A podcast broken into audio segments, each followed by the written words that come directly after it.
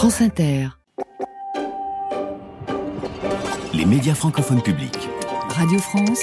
RTBF. Radio-Télévision Suisse. Radio-Canada.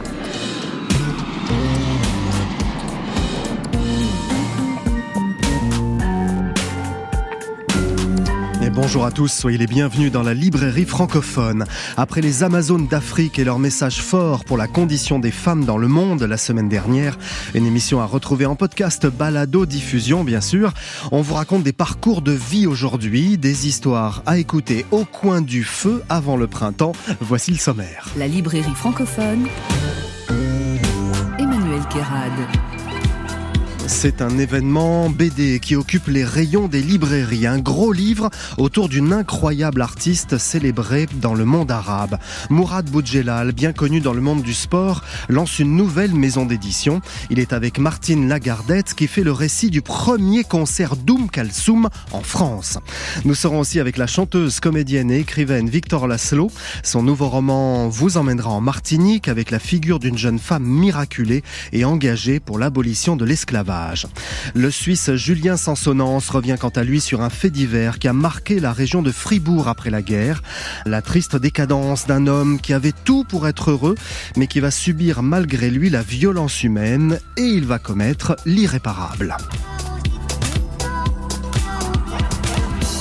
Et on commence avec l'actualité francophone de la semaine. Cette émission s'engage, vous le savez, pour soutenir les librairies indépendantes partout dans le monde francophone.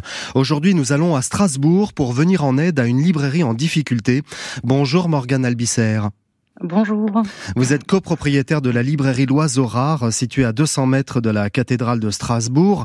Vous êtes aussi galerie d'art, café, et pourtant, vous êtes en grande fragilité. Qu'est-ce qui se passe en ce moment pour vous? Alors, il se passe qu'on a eu la malchance d'ouvrir euh, il y a quatre ans, donc euh, juste avant les confinements. Mhm. Et puis, euh, dès que tout ça s'est terminé, un très gros chantier a débuté tout autour et devant notre librairie, nous rendant quasiment invisibles. Et ça fait trois ans que ça dure. Il est en train de prendre fin heureusement pour nous, mais euh, on se rend bien compte que bah, ça a creusé, creusé pendant tout ce temps et on est resté beaucoup dans l'ombre finalement. D'accord. Donc aujourd'hui, ça nous a empêché de nous développer. Aujourd'hui, vous arrivez quand même à vendre des livres. Le café aide, la galerie aide aussi, mais vous n'arrivez plus à vous payer. En substance, c'est ça. Hein?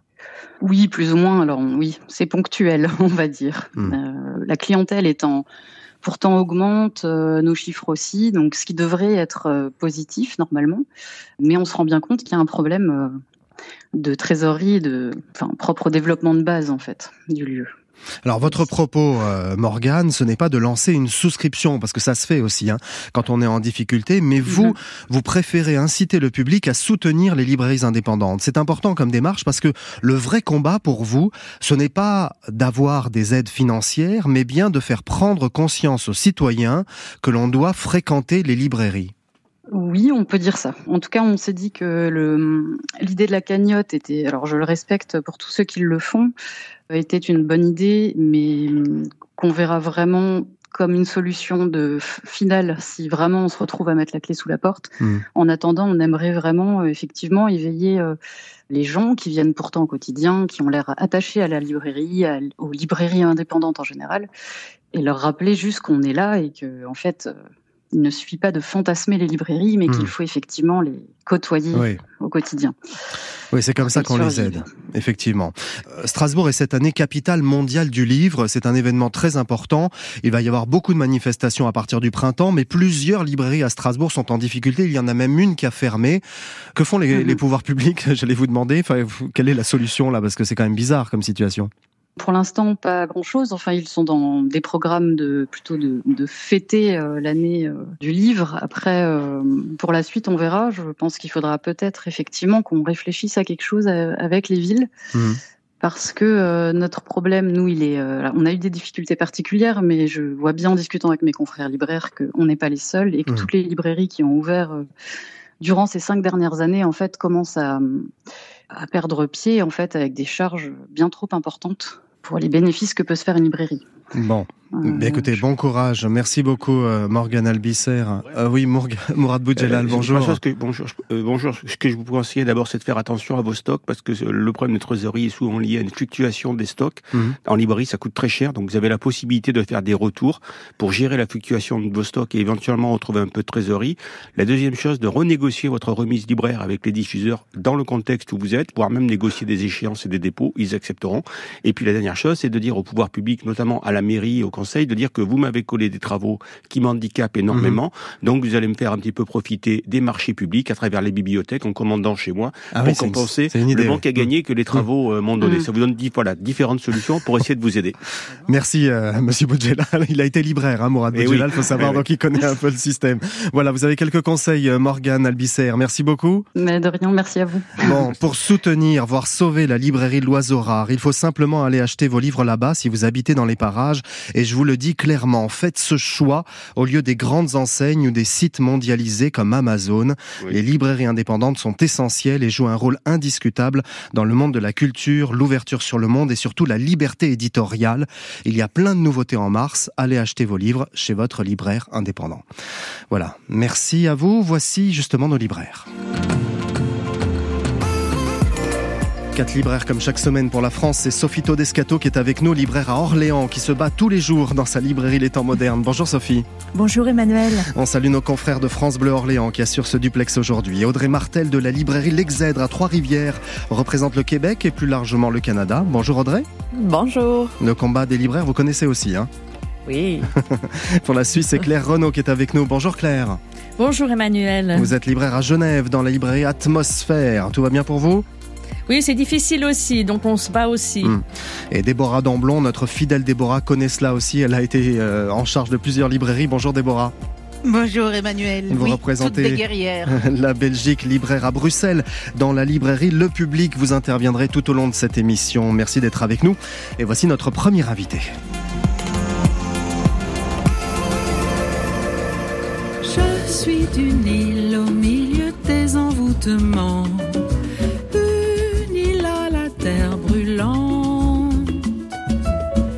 suis d'une île au cœur de lave dormant.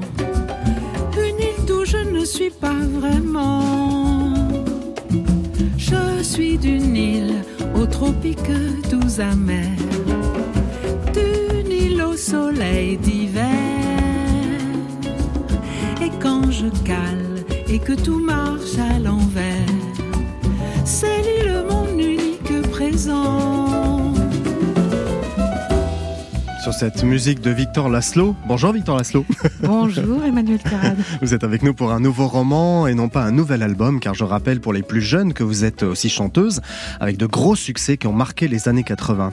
Votre île, c'est la Martinique et c'est le décor de votre livre. Dans une plantation en 1752, une fillette est livrée elle-même. Sa mère ne s'occupe pas d'elle, mais elle a les faveurs, si on peut dire, du maître des lieux et surtout de son épouse qui va la protéger. Elle s'appelle Olvidia, elle a 7 ans, qu'est-ce qui lui arrive? Elle est amenée dans, cette habitation pour travailler euh, uniquement pour Madame de Lalin, la maîtresse, et il va lui arriver de rencontrer évidemment sur son parcours toutes sortes de monstres, dont le maître de maison. Et elle va lier une relation très étrange, très contradictoire, très paradoxale avec la maîtresse de maison. Mais ce serait dévoiler le, roman que de dire ce qui va lui arriver au cours de son parcours, qui est quand même très tumultueux, qu'il la verra arriver en France au moment du démarrage des conflits qui, règle, qui aboutiront sur la mm. Révolution française. Et c'est surtout une petite fille qui est née avec une sorte de préscience de ce que mm. sera son, son destin. Son destin. Alors on va dévoiler quelque chose quand même, quelques petites choses, Victor Aslo, sinon on ne peut rien dire du livre. non mais c'est vrai, parce que à, l'âge de 12 ans, donc elle a 7 ans, ensuite à l'âge de 12 ans, elle est jugée prête pour le maître de la plantation, tout le monde va comprendre, il va la violer. Mhm. Elle tombe enceinte, elle sera cachée par euh, Madame Lalonde qui comprend ce qui arrive, elle la protège en fait de son mari, euh, ce mhm. mari immonde et puissant. Elle rencontre un jeune garçon de 15 ans aussi qui vient la voir, qui est dans la case parce qu'on la met à l'écart. Mhm. Il lui apprend la mort de sa mère, qu'elle l'a quasiment pas connus, en tout cas à distance, et ils se rapprochent, ces deux-là. Ils sont amoureux, ils vont faire l'amour à l'âge de 13-15 ans, et sans le savoir vraiment, ils franchissent la ligne rouge. sans le savoir et tout en le sachant, parce qu'il se cache quand même. Mm. À cette époque-là, pour le maître de la plantation, user et abuser de ses esclaves comme de son cheptel animal, c'était tout à fait normal. Donc euh, les jeunes étaient jugés aptes euh, à partir du moment où elles saignaient, euh, aptes aux relations sexuelles, et puis, et puis voilà, le maître se servait hmm. en fonction de son bon vouloir. et le drame arrive, c'est horrible. Oui, le drame arrive parce que c'est très complexe comme tissu familial aussi. Et donc, comme ces deux-là ont, comme vous dites, franchi la ligne rouge, hmm. ils vont le payer très très cher. Alors, le gamin va être égorgé, mhm. et à partir de là, c'est le traumatisme. Il y a une femme rebouteuse qui la protège elle aussi, euh, sur ordre de la maîtresse, qui lui dira ce proverbe créole qui donne le titre à votre livre, Victor Laszlo. Ce qui est pour toi, la rivière ne l'emporte pas. Ça qui pour, la rivière pas cachailler, en créole. Alors vous savez que le, proverbe originel, c'est sable, c'est pas ça. Sable qui Oui, c'est sable qui. Ah le sable qui est pour toi, la, rivière ne l'emporte pas.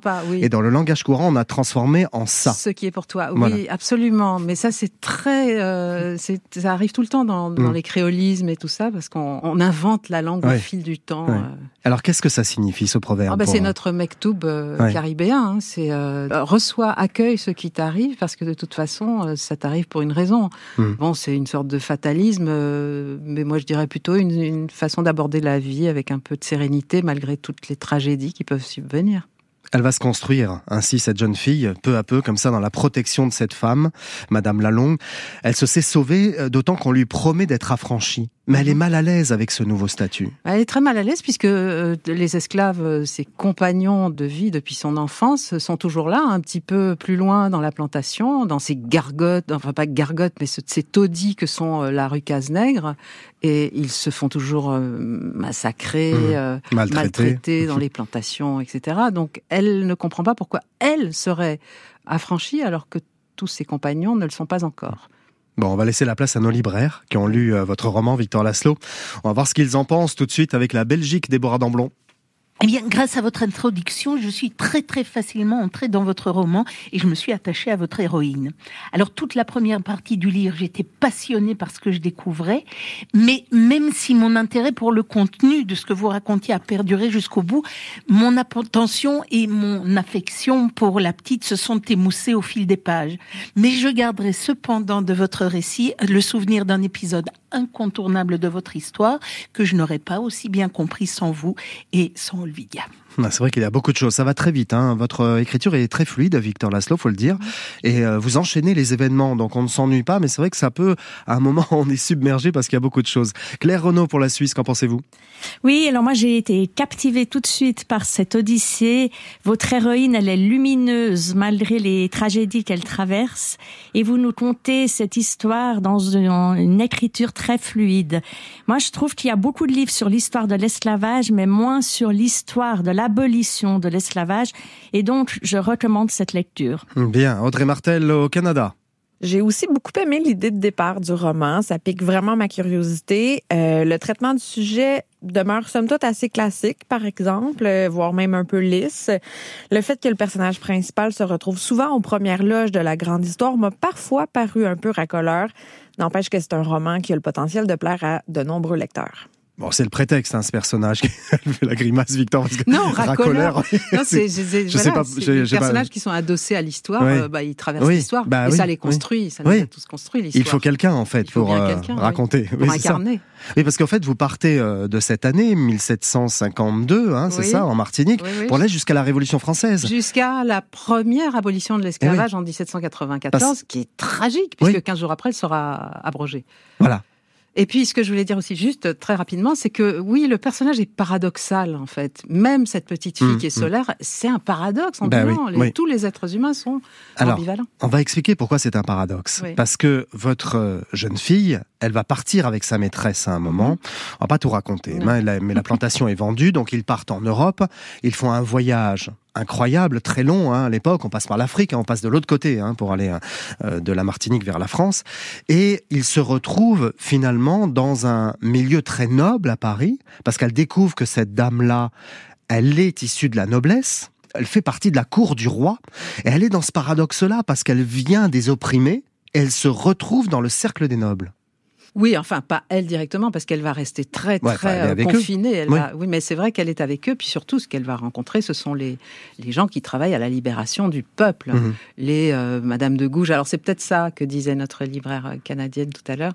C'est la rencontre avec Olympe de Gouges, mais c'est difficile quand on travaille sur le féminisme, sur l'abolition des des privilèges, etc., de, de faire l'impasse de Madame de Mhm. Gouges et de la société des Amis des Noirs, Oui, elle va aller dans le cercle d'Olympe de Gouges, Mhm. mais elle s'y retrouve pas vraiment. parce qu'elle se rend compte que ce- c'est loin d'être des féministes et que Oui. à partir du moment où elle avouera avoir été violée, euh, elle est regardée comme euh, Hmm. voilà, c'est très choquant et ça ne concerne pas les hommes, surtout pas. Hmm. Euh, non, Olympe de Gouges, elle a beaucoup d'admiration pour elle. euh, elle sera à ses côtés jusqu'à sa décapitation. Oui. Ce qu'elle veut aussi, c'est mener la révolte. Être euh, un peu dans... Elle veut en être. Elle veut en être. Ouais. Parce que son petit copain de 15 ans qui s'est fait égorger, il était dans cet esprit-là. Lui, il voulait s'instruire pour mener la révolte. Absolument. Elle garde ça en elle. Mhm. Et elle se dit, si je pars de la Martinique, je ne vais pas y arriver. Donc ce combat s'éteint un peu en elle. Il s'éteint pendant quelques années, et puis avec l'enfant qu'elle a, qu'elle voit grandir, et- etc., et tous ces paradoxes qui se multiplient au fil du temps, puisque son enfant, de, vous comprendrez pourquoi quand vous le livre, mais ça la rattrape euh, lorsque les combats explosent dans Paris. Mmh. La prise de la Bastille, euh, elle est dans le Marais, donc elle est, elle est sur l'îlot qui verra euh, tous les événements de la, de la Révolution advenir autour d'elle. Vous posez cette question aussi, Victor Laszlo, de l'intérêt collectif face à l'intérêt individuel. Ouais, C'est difficile de choisir ça. Oui, bah, elle choisira clairement l'intérêt collectif. Eh oui. Ouais. Et dans les périodes troubles, l'intérêt collectif prend le dessus. Oui, euh, bon, il faut des gens de courage quand Mhm. même, euh, de grande rigueur morale pour euh, privilégier l'intérêt collectif. C'est humain de choisir, de se choisir. C'est pas une critique, c'est pas un jugement que je porte. C'est juste que voilà, il y a des il y a des personnes dans le monde, dans l'histoire de notre humanité, Mhm. qui ont choisi l'intérêt collectif et qui ont de fait fait évoluer notre monde. Et c'est difficile pour elle parce qu'elle est noire. Elle le dit ça parce que quand elle arrive dans les campagnes françaises, on la regarde de travers. Certains Oui, oui. voient pour la première fois une femme noire. Absolument, absolument. Il y avait des Noirs à Paris, c'était l'époque du Chevalier Mmh, Saint-Georges aussi, donc euh, euh, il y avait des Noirs dans la société parisienne, mais euh, dans les campagnes, puisqu'elle sera amenée à, à traverser la France pour aller en Autriche, les Noirs, bah, Mmh. ça ne court pas les champs. Oui, c'est ça. pas pas là-bas en tout cas. Bon, merci Victor Laszlo. Merci pour cette histoire euh, fleuve, hein, parce que c'est fondé sur des faits historiques. Vous avez inventé une histoire, mais tout est, est crédible en tout cas. Et il y a des faits historiques très forts qui ont vraiment existé. Merci. Ce qui est pour toi, La rivière ne l'emporte pas, est paru aux éditions Robert Laffont. Vous restez avec nous Absolument. À suivre une BD fleuve sur un pan de la vie de Oum Kalsoum. Vous connaissez Oum Ah, Kalsoum J'aimais beaucoup, C'est vrai beaucoup, beaucoup. C'est paru aux éditions Oxymore, nouvelle maison d'édition BD créée par Mourad Boudjelal, le créateur des éditions Soleil et aussi ex-président d'un grand club de rugby. Il est en plateau avec Martine Lagardette, scénariste de cette bande dessinée événement. Avant cela, voici le regretté Rachid Taha qui rendait hommage à Oum Kalsoum.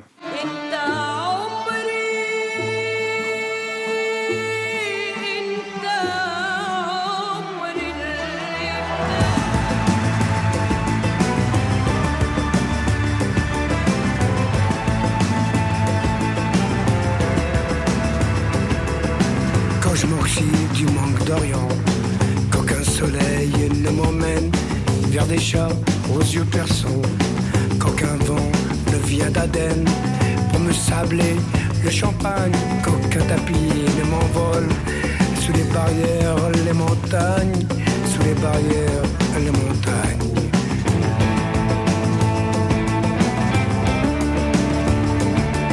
Alors je m'affranchis, me désenclave, me désesclave.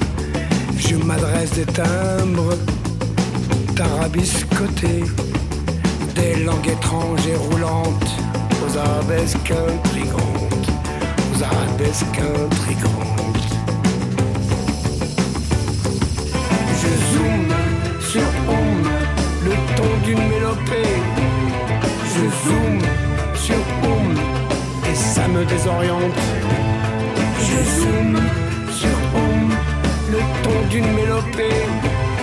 Je zoome sur Oum, et ça me désoriente.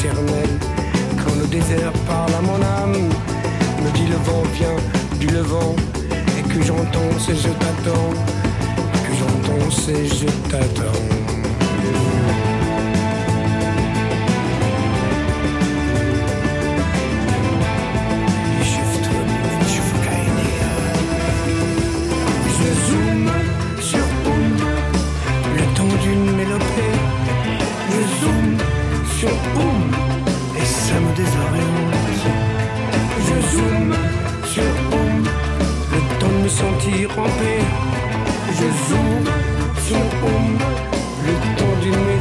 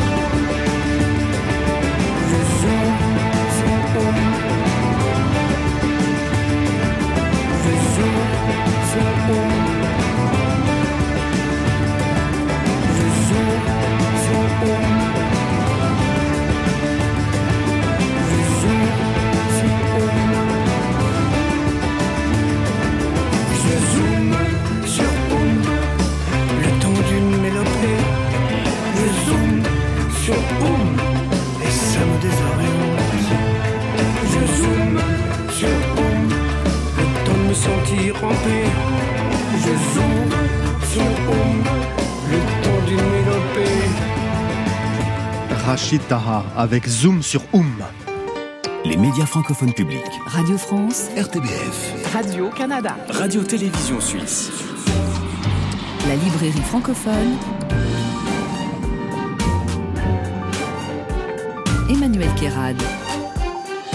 Et bonjour Martina Gardette. Bonjour. Rebonjour Mourad Boudjelal. Bonjour. Oum Kalsoum, l'arme secrète de Nasser est paru aux éditions Oxymore. Les éditions Oxymore, nouvelle maison d'édition pour la bande dessinée. Mourad Boudjelal, vous aviez créé les éditions Soleil dans le sud de la France à Toulon, qui a révélé entre autres L'Enfeuse de Troyes. Immense succès. Vous avez ensuite vendu cette maison aux éditions Delcourt en 2011 pour vous consacrer au rugby. Le RCT que vous avez mené au firmament de ce sport, trois fois champion d'Europe et champion de France. Après une transition vers le foot, vous avez décidé de revenir à vos origines, la BD, avec cette nouvelle maison. Le sport de haut niveau vous a lassé? Vous savez, on ne guérit jamais de son enfance. Moi, je suis né dans l'édition de BD. Ouais, quoi. ouais. C'était mon rêve de gamin. Et le reste, ce sont des parcours pour voir, en tant que spectateur, pour voir ce que j'étais capable de faire. Et puis là, je suis revenu à, à mon véritable amour de, de jeunesse, qui est la BD, et en me disant, est-ce que le Mourad d'aujourd'hui peut faire aussi bien Mm. que le Mourad d'il y a 20 ans quoi? Je me bats contre moi-même. Alors justement, on se pose la question, Mourad, parce Oui. que vous avez raison de dire ça. Est-ce que le Mourad d'aujourd'hui peut faire aussi bien que celui d'il y a 20 ans? Parce que on a parlé de vous pour reprendre l'OM en 2020, dans, avec des investisseurs saoudiens et émiratis, un projet contrarié, hein, sans rentrer dans les Ouais. détails, et on se dit que l'histoire recommence, la BD, puis en ligne de mire, l'Olympique de Marseille plus tard? Non. Non, non, non, non, la BD c'est très bien, je me prends un pied incroyable. Bon, je suis associé avec Antoine Gallimard, donc Oui. déjà qu'on est associé avec une maison comme Gallimard, on a un devoir de devoir d'être bon, parce qu'il y a une histoire, parce Oui. qu'il y a une compétence. Et non, non, là je suis très bien, et je suis, c'est même surprenant, parce que j'y suis retourné pour voir, et en fait je prends un plaisir incroyable. Ouais, je me- en résumé, je me régale, Bon, comme on très dit dans bien. le Sud. Bon, on va parler de cette bande dessinée euh, qui est l'un des premiers coups hein, de votre Ouais. nouvelle maison d'édition, la vie de Oum Kalsoum, star du monde arabe, dessinée par votre frère Farid Boudjelal, que l'on a déjà reçu euh, bien sûr dans cette émission, et scénarisée par Martine Lagardette. C'est une femme incroyable, Oum Kalsoum. Oui, c'est une femme puissante, Oui, influente, oui. Et géniale, talenteuse. Elle est magnifique. Elle souhaite chanter que dans le monde arabe au début. Que dans le monde arabe, elle n'a jamais chanté, sinon à l'Olympia, bien sûr, en 67, mais elle n'a jamais chanté hors du monde arabe. Ouais. Alors elle s'essaye au cinéma au début, quand l'Égypte veut son cinéma local, au début des années 30, hein, il y a de grandes ambitions culturelles en Égypte, mais elle comprend qu'elle est une chanteuse, pas une comédienne, et que son avenir, c'est dans la musique. Oui, elle a fait euh, cinq films. Et puis très vite, elle est, elle est revenue à ses premiers amours, elle aussi. C'est à la chanson, bien sûr. C'était sa place. C'est là qu'elle a pu donner toute l'ampleur de son talent, bien sûr. Et je crois que c'est ce que aussi le public attendait d'elle, son public attendait d'elle. Oum Kalsoum réussit la prouesse d'être dans la tradition Mourad Boudjelal, d'être respectée par les hommes puissants et en même temps, elle porte une parole féministe. Elle incite par exemple les femmes à ne pas porter le voile et personne ne dit rien. À l'époque, elle est au-dessus de tout. Comment est-elle arrivée à ça? Bah, disons que Oum Kalsoum, c'est quelqu'un qui peut dire exactement ce qu'elle veut parce que ça va au-delà de l'humain, quoi. C'est une déesse dans le monde arabe, c'est un dieu. On a du mal à le percevoir, nous, mais Oum Kelsoum, moi, j'ai mes parents écoutaient Oum Kelsoum, et lorsqu'ils écoutaient Oum Kelsoum, c'était l'équivalent de la prière. C'était aussi fort qu'à la prière, euh, c'était religieux, écouter Oum Kelsoum, parce que c'est l'identité arabe, c'est l'identité de la culture arabe, et bien au-delà. Et ce qui explique les difficultés que Bruno Cocatrix a rencontrées mmh. dans le, concert à l'Olympia, parce que personne, personne, eh dans cette France de De Gaulle, personne pensait qu'elle pouvait venir chanter en France. Personne n'y hmm. croyait. Bruno Cocatrix ne vendait pas un billet. Eh personne ne pensait que c'était possible qu'elle vienne à l'Olympia. Alors on va y venir parce qu'effectivement, Martine vous racontez sa première venue en France en 1967, à l'époque du général de Gaulle et surtout du ministre de la Culture André Malraux. Il y a un homme qui veut faire vivre sa salle de concert parce que l'été, il y a les stars du yéyé qui sont en tournée. Et c'est Bruno Cocatrix qui est le patron de l'Olympia. Donc il a une idée, il fait venir des, des, artistes, du monde. Il va chercher, il fait son petit tour du monde, il va chercher des artistes pour les faire découvrir à son public et puis pour remplir l'Olympia pendant la, période des vacances d'été. Et donc il est allé euh, en Égypte. C'était pas la première fois, il était déjà allé en Égypte, il avait déjà fait venir une troupe. Et là, cette fois-ci, il a rencontré le, ministre Okacha, qui était vice-premier ministre et ministre de la Culture. Et Okacha lui a dit, mais écoutez, euh, nous, on a la perle rare, on a, on a une chanteuse extraordinaire, Oum Kalsoum, et Cocatrix ne connaissait pas Oum Kalsoum. Alors, il lui dit aussi, cette femme est un paradoxe, une énigme. Cocatrix se dit, qui c'est celle-là? On a retrouvé un son dans nos archives dans lequel Cocatrix raconte justement cette proposition du ministre. Écoutez.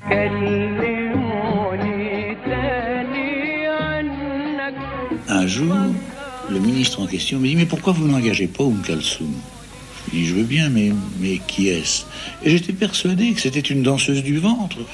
J'avais jamais entendu parler d'elle. Alors euh, il me dit, mais vous savez, elle pourrait faire toute la soirée. Je lui dis, toute la soirée, mais c'est une danseuse du ventre. Mais non, ne me dites pas ça, surtout c'est une grande chanteuse. C'est la descendante en ligne directe de Mahomet. Elle chante une fois par mois au Caire et tous les premiers jeudis du mois. Et on loue deux ans à l'avance sa place.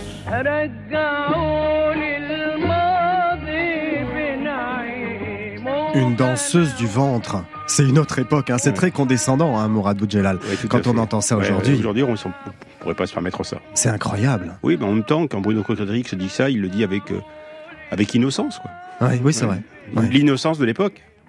Oum Kalsoum qui va tenir à distance la médiocrité. Vous racontez ça, Martine Lagardette. Euh, elle vit dans une maison immense dans laquelle elle héberge parfois euh, les pauvres de son village qui viennent toquer, mais elle est intransigeante. C'est une damnée de la perfection. Et ça, Cocatrix ne le sait pas encore alors que Catherine ne le sait pas encore. Et effectivement, elle est très exigeante, y compris avec euh, ses musiciens. Euh, elle exigeait d'eux qu'ils soient capables de l'accompagner dans toutes ses improvisations. Et en même temps aussi, elle ne leur annonçait pas toujours ce qu'elle allait chanter. Donc mmh. il fallait vraiment des gens qui s'adaptent. Elle avait les meilleurs musiciens euh, égyptiens de son époque, bien sûr. Et, c'est Claude François qui dira à quel point sa musique, sous des apparences répétitives, est précise et joue comme ça avec des subtilités entre son orchestre et sa voix comme personne ne peut le faire à son époque. Il y a deux libraires qui ont lu cette bande dessinée, Mourad et, Martine, on va leur donner la parole, avec la Belgique, tiens, Déborah Damblon. Alors moi, j'adore, j'adore ces histoires où la vie rejoint ou même dépasse la fiction. Et de Oum Kalsoum, je ne connaissais et j'aimais beaucoup que les mélodies lancinantes. Mais de la femme, ben, j'avoue que je connaissais rien. Et de son passage à l'Olympia, ben, encore moins. Alors j'ai vraiment, vraiment apprécié découvrir cet épisode précis. Et encore plus être aspiré par un récit, mais digne d'un scénariste à l'imagination fertile. Et porté, ce qui ne gâte rien, par des illustrations formidables avec une vraie interprétation artistique. Mmh. Avec une technique très particulière, hein, qu'on ne voit que dans cette bande dessinée, j'avais jamais vu ça avant, ou très peu, des documents d'époque euh, retouchés. retouchés avec des photos sur lesquelles votre frère Farid a dessiné. Oui, ça fait des photos, photos dessins, quoi. Oui, c'est ça.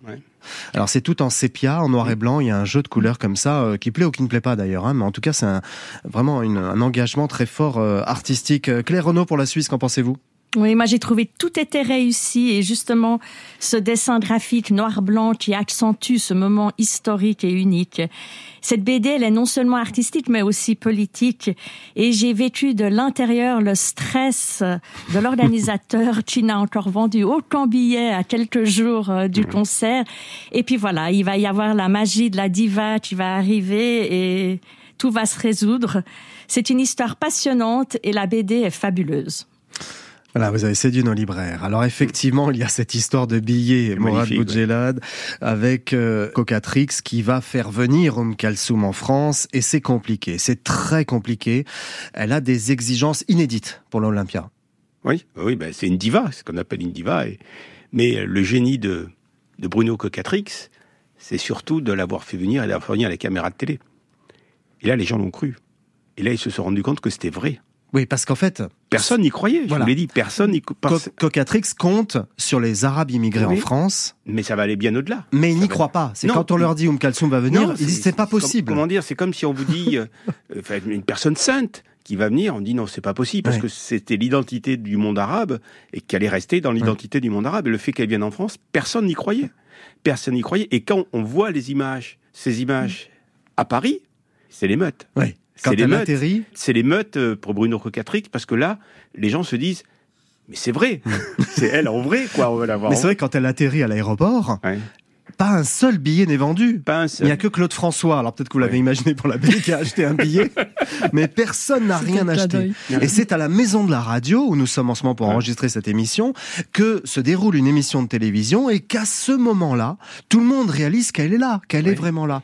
Et les billets coûtent 300 francs. À l'époque, il faut savoir que c'est l'équivalent d'un SMIC. et ils vont s'endetter. Les gens vont s'endetter. Il y a des gens même qui vont, euh, des émirs, hein, euh, je parle de Martine, qui vont faire des chèques en blanc pour avoir euh, des places.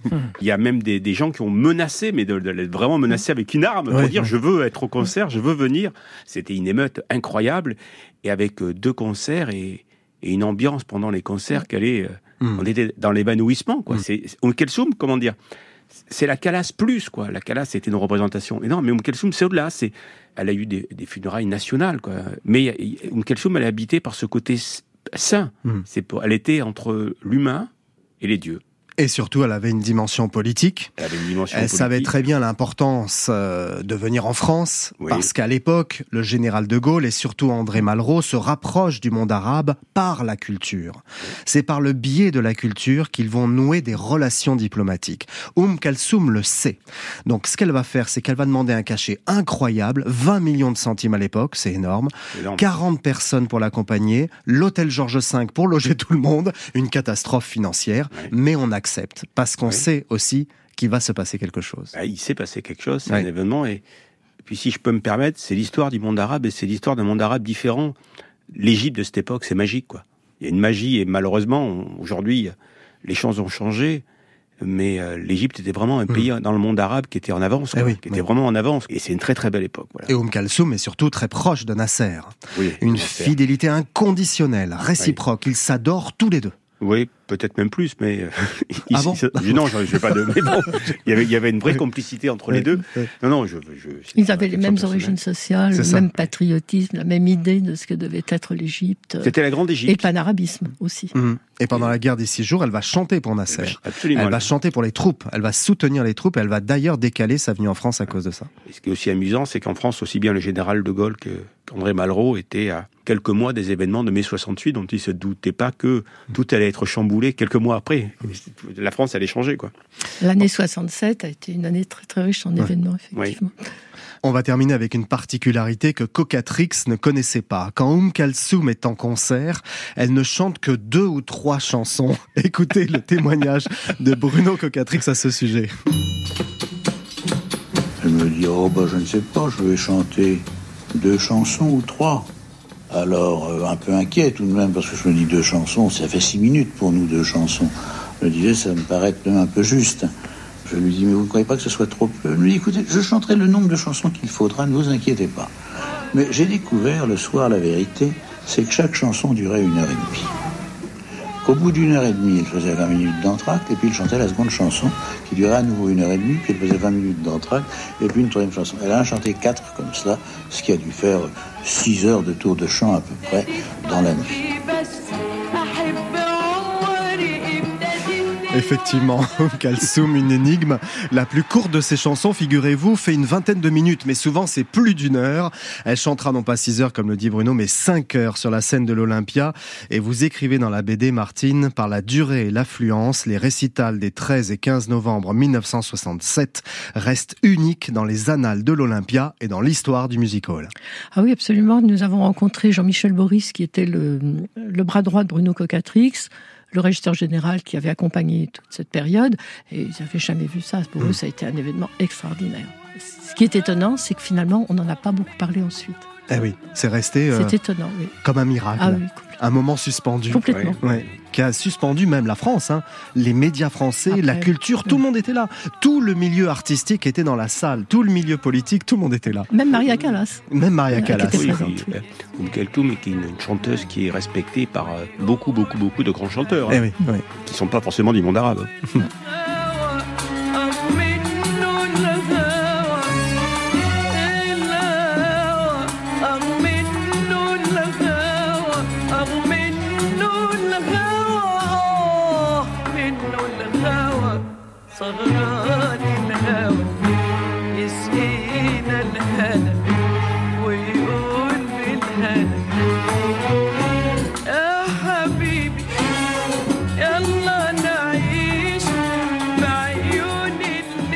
Kalsoum avait tout compris, notamment l'importance de la radio. Et c'était très important. Elle avait compris qu'en s'exprimant à la radio, qu'en chantant une fois par mois à la radio, elle réussirait à fédérer tout le monde arabe. Et c'est ce qu'elle a fait toute sa vie.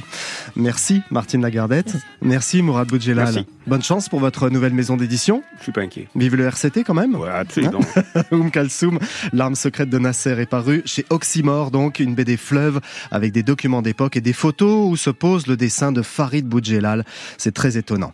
À suivre l'écrivain suisse Julien Sansonance qui va vous raconter un terrible fait divers après la Seconde Guerre mondiale.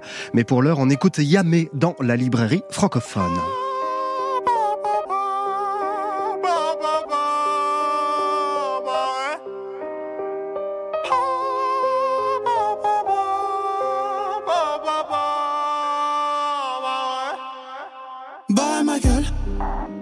Maintenant que tu captes J'ai le miel d'une épaule, tu m'entends, tu décolles. Pour changer de vie, j'ai dû hausser le ton là. Bah ouais, bah ouais. Je repère plus je connais tous les chemins. Tous les chemins. Toi, fais que des traînes, des sons sans lendemain. Quand je perds, ça te fait un peu de changement.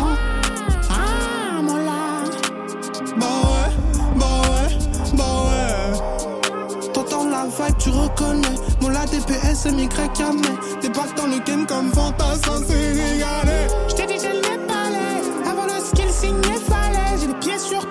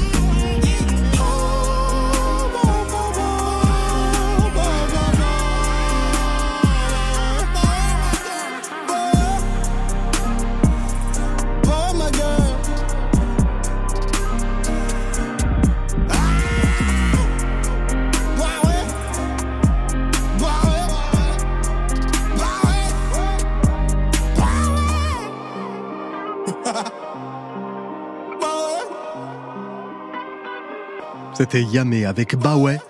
Révélation masculine aux dernières victoires de la musique en France. Bah ouais. La librairie francophone, une émission coproduite par les médias francophones publics. RTS La Première. Ici Radio-Canada Première. RTBF La Première. France Inter. Bah ouais, la chronique des libraires première partie par exemple. Un coup de cœur au Canada, Audrey Martel. Ouais, l'essai littéraire Le bal des absentes qui vient de paraître en forme poche chez BQ. Dans ce livre, les autrices, qui sont deux enseignantes de français, se questionnent sur la place des femmes dans le corpus des lectures obligatoires à l'école. Leur constat est, bien sûr, qu'il n'y a pas assez de textes de femmes enseignés à l'école et que trop d'œuvres majeures signées par des femmes demeurent encore méconnues. Bref, elles amènent une réflexion importante. Le bal des absentes aux éditions BQ, hein, euh, Bibliothèque québécoise, hein, pas barbecue oui. ou autre. Merci Audrey. Un coup de gueule en Suisse, Claire Renaud. Oui, Emmanuel, moi j'ai un coup de gueule pour les indulgences de Pascal Tramer aux ah. éditions Flammarion. Elle était venue dans l'émission en parler? Ah Oui. Je... Ok, désolé. Vous allez l'écouter en podcast. oui. Bien sûr. Allez-y. Alors, écoutez, c'est un livre qui me dérange déjà par son titre et par le regard qu'il pose sur une histoire d'amour entre un oncle et une nièce. Alors, nous aurons le point de vue de cinq femmes à cinq générations différentes. Mais à force d'indulgence et de nuancer le propos, le roman devient édulcoré et peu crédible à mon goût, et surtout peu indulgent je n'ai pas cet avis. Voilà. Les femmes sont insignifiantes et effacées face à des hommes qui sont brillants ou dominants. Oui. J'ai trouvé que l'écriture était froide et brute, ce qui rend le roman pesant. Bref, c'est dommage, déception. Bon, des libraires avaient aimé, hein. en tout cas, sachez-le, vous écouterez l'émission. Euh, c'est le nouveau roman de Pascal Kramer, Les Indulgences aux éditions Flammarion. Merci, voici une nouvelle amie pour nous. Je vous remercie Claire. Allez, on y va. La librairie francophone. Il est suisse aussi, il s'appelle Julien Sansonance. Bonjour Julien. Bonjour Emmanuel. Vous avez peur du coup hein ah, ça, ça, ça, envoie. Ça envoie parfois. Votre roman Agnus Dei s'inspire d'un fait divers terrible, la chute d'un homme qui avait tout pour vivre une vie sereine. Nous sommes en Suisse, votre pays, donc dans la région de Fribourg. Marcel est issu d'un milieu populaire, il est maréchal ferrant, il a 29 ans quand il rencontre Jeanne Sarah dans un bal de village. Un an plus tard, en 1938, il se marie, mais la Seconde Guerre mondiale couve. Quelle est la personnalité de ce jeune homme? C'est un homme qui est effectivement travaillé par son époque. C'est un huis clos, hein. le, roman se présente comme un huis clos. Moi, j'aime beaucoup décrire comme ça des, situations de, petites communautés avec leurs propres règles, leur propre histoire, leur propre fonctionnement, hein, leurs secrets aussi. J'avais travaillé sur l'ordre mm. du temple solaire et là je travaille sur un petit village. Alors il ne s'agit pas du tout d'un phénomène sectaire, mais voilà un village avec ses propres règles. Et... Lui, comment il est? À l'origine, il est comment ce gars-là? Bah c'est un homme qui se débat avec ses propres démons, effectivement, hein, comme nous tous, sans doute. C'est quelqu'un qui n'a pas eu beaucoup de chance, probablement non plus, et euh, qui avait tout pour être heureux, effectivement, qui a été trahi. C'est hmm. l'histoire d'une trahison hmm. euh, particulièrement cruelle. Bon, il vit une vie simple, éloigné du monde, dans ce village, effectivement, en huis clos, un peu en autarcie. En Suisse, on a un service militaire qui est plus un rite de passage vers l'âge adulte qu'une préparation au combat. On n'est pas prêt pour la guerre, en fait on n'est pas prêt pour la guerre, mais tout de même, euh, en 39-45, on on savait pas vraiment comment les choses allaient tourner. Et la Suisse se préparait quand même. Les plans étaient là, la mobilisation a eu lieu. Un certain nombre de centaines de milliers d'hommes ont été sous les drapeaux. Lui, va être mobilisé d'ailleurs. Il va être mobilisé, effectivement. Et les écrivains ont peu empoigné cette période assez particulière de, la, de la mobilisation. Hein. On sait qu'en Suisse, il y a eu tout un débat aussi sur le rôle, la neutralité de la Suisse durant la Deuxième Guerre mondiale. C'est des, des débats qui sont parfois difficiles. Et ça m'intéressait aussi de réexplorer un petit peu cette époque, qui a été une époque aussi importante pour les femmes, puisque mmh. les hommes étant partis sous les drapeaux, elles ont eu à prendre de nouvelles responsabilités. Elles ont pu faire leurs preuves, que ce soit à l'usine, dans les champs, mais également dans des positions dirigeantes. Et je pense que la Deuxième Guerre mondiale, la MOB a été effectivement un, moment féministe important pour la Suisse. Et vous dites qu'en Suisse, Julien Sansonance, à cette époque, la peur du juif et des bolcheviks prédomine. Oui, la, Suisse est, parcourue de tous ces courants qui, parcouraient l'Europe. Hein. Elle n'est pas restée hermétique, effectivement. Elle n'est pas claire avec les, Juifs euh, bah, qui essayent de rentrer dans le pays. Effectivement, l'histoire de la Suisse est, assez ambiguë hmm. par rapport à cette époque-là, effectivement. Euh, Jacques Chesset en avait parlé, d'ailleurs, euh, un Juif pour l'exemple, un roman qui avait beaucoup marqué en Suisse, hein, qui avait presque fait scandale. Il avait d'ailleurs été vilipendé, voire menacé pour ce texte-là. Donc effectivement, ça reste une, un pan compliqué de l'histoire et c'est d'autant plus intéressant, effectivement, de, de mettre ces tensions sur, le, papier. Alors, vous mettez le sujet hein, sur le tapis, comme on dit. Vous êtes vraiment très clair avec cette ambiguïté suisse, Julien Sansonens. À un moment, vous écrivez à l'issue du conflit, la Suisse s'en sort bien.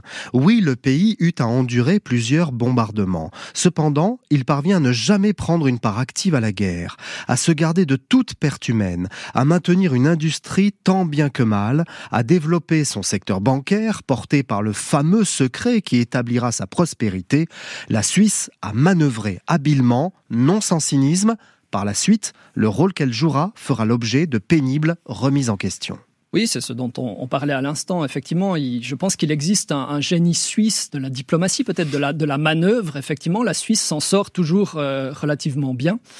Effectivement, c'est un peu mystérieux. mais c'est intéressant, je pense. Marcel, votre personnage va perdre ses repères peu à peu dans ce contexte-là, surtout que son épouse semble lui reprocher de l'avoir abandonné. Oui, effectivement, elle, voilà une femme qui se retrouve seule avec des, enfants en bas âge, euh, des, problèmes vraisemblablement de, revenus, effectivement, et elle se, elle se, sent abandonnée, comme si finalement c'était la faute de Marcel. Lui n'a eh rien demandé, euh, lui serait volontiers resté effectivement auprès des siens, auprès de mm. ses enfants. Il se dit d'ailleurs quel mauvais choix ai-je donc fait? Quel mauvais choix ai-je donc fait, effectivement. Et là, euh, la, le contexte fait effectivement pousse. Moi, c'est ça qui m'intéresse aussi, c'est le rôle du contexte. Finalement, les personnages sont assez secondaires. Mm, hein, c'est un roman finalement assez ethnographique. Finalement, l'Église, le poids de l'Église, le poids du secret, le des traditions, tout ça pousse finalement au, drame. Alors on va y venir justement, on ne va pas te raconter, mais un jour de retour au village, il se doute que son épouse le trompe. Il la suit, et là, il découvre quelqu'un, alors on va pas dire qui c'est, parce que sinon on dit trop de choses. il découvre quelqu'un à moitié nu en train de donner du plaisir à Jeanne, hein, disons-le, son épouse. Et là, après un moment de sidération, il bascule il va basculer et puis il va chercher ensuite du secours et en fait il en trouvera nulle part et c'est ça qui m'intéresse aussi. Hein. C'est cet homme qui finalement se heurte à des, à des murs et c'est le roman d'une déchéance en réalité. La déchéance évidemment un thème littéraire qui a toujours intéressé les écrivains. Hein. C'est ce mouvement de la chute qui me passionne effectivement. Mmh. Il demande de l'aide au curé, il demande de l'aide à sa famille, euh, il demande de l'aide aux voisins et finalement tout le monde est à la fois extrêmement condescendant par rapport à ce qui se passe. Tout le monde feint de vouloir l'aider mais en réalité tout le monde se réjouit de, du eh drame. Hein. La nature humaine a à, ceci de très étonnant qu'elle se réjouit du drame d'autrui. Et c'est ça qui est dramatique, effectivement, et, assez intéressant aussi d'un point de vue littéraire. Et on le juge, tout le village va le juger, il va aller encore plus loin. On en parle juste après les libraires avec la France et le Canada qui ont lu votre roman Julien Sansonance. Avec la France, tiens, Sophie Todescato. Oui, c'est un curieux livre dont, la forme m'a semblé à la fois inhabituelle et, un peu contradictoire. Tout en étant très bref, il prend tout de même le temps de, décrire le contexte. Mais dans un format si court, j'ai trouvé que ça créait un déséquilibre dans le rythme entre le, cours du récit et son dénouement bien sauvage, qui pour autant ne, ne, nous prend pas vraiment par surprise. En fait, sans que ça m'ait déplu, il m'a manqué un tout petit quelque chose pour être tout à fait convaincu. Alors c'est vrai que c'est un roman court, il aurait pu se perdre, Julien, dans les méandres de son histoire, mais il est percutant, c'est efficace, moi je trouve. Le Canada, Audrey Martel?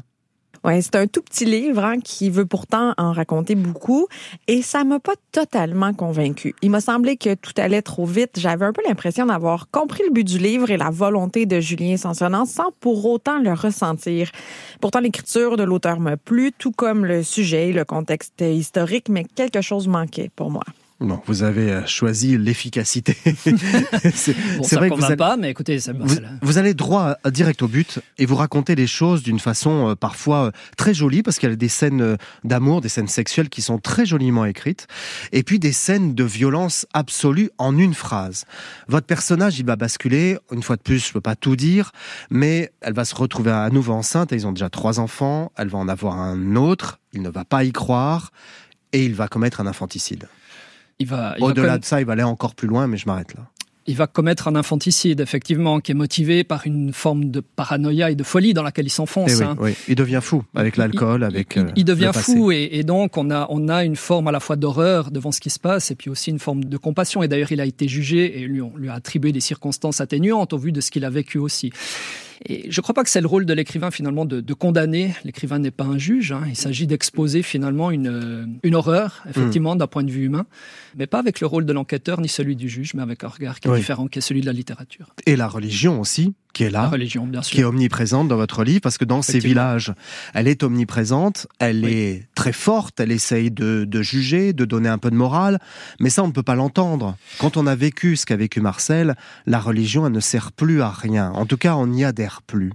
Effectivement, la religion était encore très forte. Hein. On, est, on est avant Vatican II, on est, on est effectivement dans des terres catholiques, euh, paysannes, pour le meilleur et pour le pire. Hein. La religion, elle, elle, apportait une structure, finalement, le sentiment de communauté, de paroisse était très important, hein. effectivement, les valeurs aussi, mais aussi une forme d'enserrement, finalement. Le curé était s'invitait à table pour contrôler ce qui se passait dans les ménages, dans les familles, etc. C'est une époque qui révolue. Et euh, j'interroge cette époque, mmh. effectivement. Bon, merci beaucoup, Julien Sansonance. Félicitations parce que vous n'avez pas l'habitude de participer à des grosses émissions de radio avec plein de monde comme ça. Non, en tout cas et en vous France, êtes euh, ouais. magnifiquement, euh, voilà, magnifiquement illustré dans cet exercice. Bah, Bravo vous êtes à très vous. gentil, merci beaucoup. Bravo. Et votre livre fait un peu débat chez les libraires, mais je peux vous dire que euh, voilà, il y a plein le de choses. euh, c'est le débat culturel et puis euh, plein de choses intéressantes dans ce livre et l'efficacité, c'est important. C'est très difficile d'écrire un livre court Vous d'ailleurs. savez, la neutralité suisse a ses limites aussi. Agnus Dei est paru aux éditions de l'air. Merci Julien. La librairie francophone. Emmanuel Kérad. On termine avec la seconde partie de la chronique des libraires. Un coup de gueule en Belgique, Déborah Damblon. Ça saigne aujourd'hui. Mais oui, Emmanuel, un nouvel épisode dans la saga que vous adorez de Déborah qui peste contre la politique du livre en Belgique. Oui. Bon, alors chez nous, comme dans les autres pays, il y a un budget qui est prévu pour faire aller des auteurs dans les classes. Oui, c'est super, vous allez me dire, parce que c'est très bien que les jeunes rencontrent des auteurs vivants. Mais devinez quoi, Emmanuel? On n'est même pas encore au bout du mois de février et l'enveloppe, eh ben, elle est déjà vide. Ah, ah, comme je vous le dis. Alors bien sûr, ce qui est déjà prévu va être honoré, mais il n'y a plus moyen de rentrer des nouveaux projets. Hmm. C'est absurde Non, non, non, c'est désespérant, moi, je vous le dis. Désespérant, effectivement, les budgets sont peut-être un peu trop restreints. Ça vient peut-être de là aussi. Quand tout est épuisé au bout de deux mois, il y a un problème. Un coup de cœur en France, Sophie Todescato, pour finir en douceur. Oui, un coup de cœur pour un livre qu'on lira dans l'émotion, Emmanuel, puisqu'il s'agit de l'ultime livre de Christian Bobin, écrit très peu de temps avant sa mort en, en 2022, et qui rassemble avec fluidité et bien sûr beaucoup de poésie, en petites scènes, les pensées, les émotions de ces dernières semaines de la vie. C'est donc un, dernier, un, dernier chant, pardon, où on entend la, voix de Bobin, euh, vivante et lumineuse, évoquer la musique, les musiciens, la beauté et, et la modestie des choses, leur vanité parfois, le murmure de la vie et des oiseaux, c'est vraiment très beau dans sa simplicité et bouleversant. Ça s'appelle Le Murmure, c'est chez Gallimard. De Christian Bobin, vous avez tout dit, vous êtes parfaite. Merci, beaucoup euh, pour cet hommage. La semaine prochaine, nous aurons une grande séquence consacrée au printemps des poètes, avec des poètes qui seront bien sûr sur notre plateau. Merci Sophie. Pour conclure le son de l'outre-mer avec le groupe réunionnais Terre là-bas.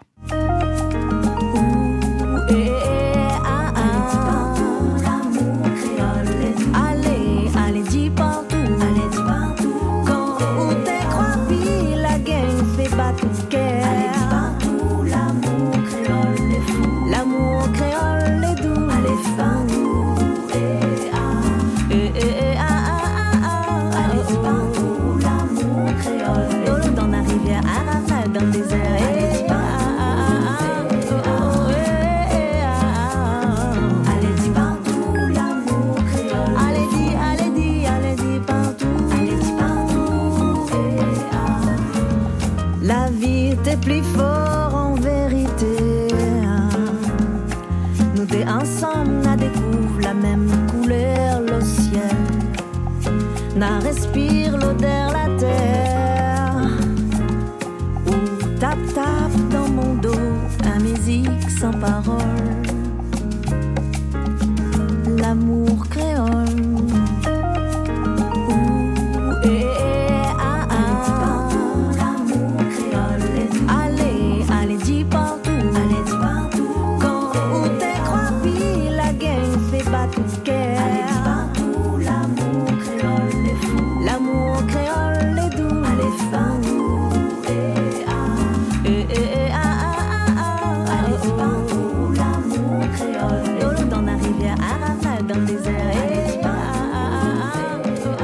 extrait de l'amour créole du groupe réunionnais Terre là-bas.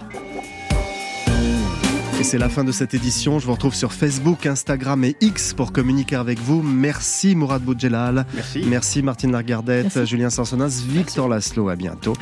À la réalisation David Leprince avec Jérôme Ragano à la technique, Thierry Dupin à la prog musicale, à la rédaction Jean-Philippe Verret et Christophe Magère de France Inter avec Audrey Carme et les équipes de la RTS, de la RTBF et de Radio-Canada. La semaine prochaine, Joël Dicker depuis le Salon du Livre de Genève et une grande séquence donc autour du Printemps des Poètes. Bonne semaine à vous, bon week-end.